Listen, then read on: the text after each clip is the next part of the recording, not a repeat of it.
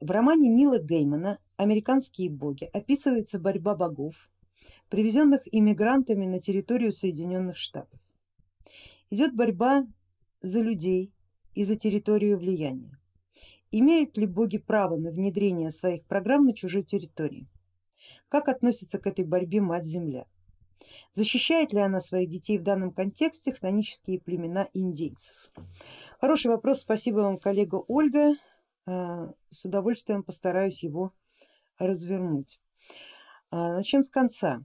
Мать-Земля э, воспринимает подобные игры своих детей, как любая мать воспринимает игры своих детей.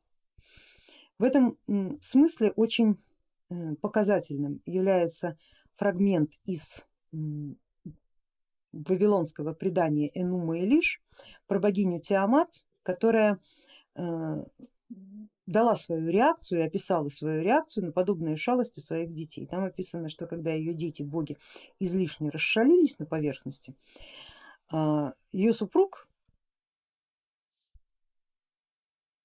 сообщил ей, что дальше терпеть это вообще невозможно. Шум, гвалт и вообще полное безобразие, никакой духовности, вообще никакой.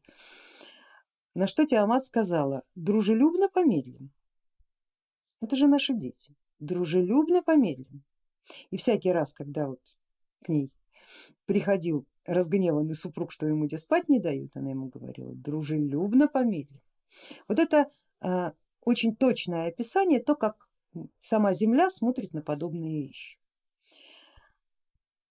Дружелюбно, это ж дети. Нам отсюда кажется страшной несправедливостью, родители на шалости своих детей смотрят всегда несколько иначе. Ну это ж дети, они говорят. В романе Нила Геймана очень талантливо описана история переселения богов старых, старые боги нашли себе возможность проявлять себя на земле, которая не была занята никем. Это как бы не то чтобы Элизиум, да, а такая песочница, эта территория изначально предназначалась, что это такая песочница, где должно быть место всем. В людях это проявилось, то есть люди просто отразили это правило. Да, Америка страна иммигрантов, да, каждый привозил своих богов, своих духов, своих полудухов, своих бесов, своих полубесов, всех привозил. Всем там нашлось место. С какими-то силами боги вступали в битву. И в мире людей это нашло отражение, битва между белыми пришельцами и местными племенами.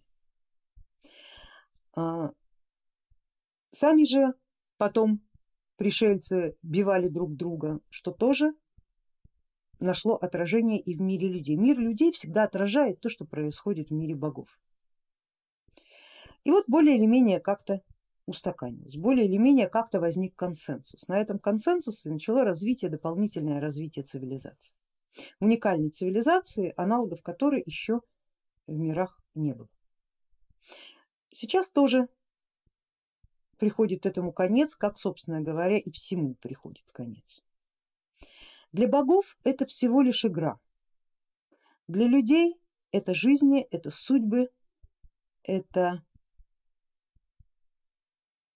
удачные судьбы, это поломанные судьбы, это и море крови, это и большое счастье, и великое несчастье, потому что люди воспринимают все иначе, чем силы, которые мы называем богами.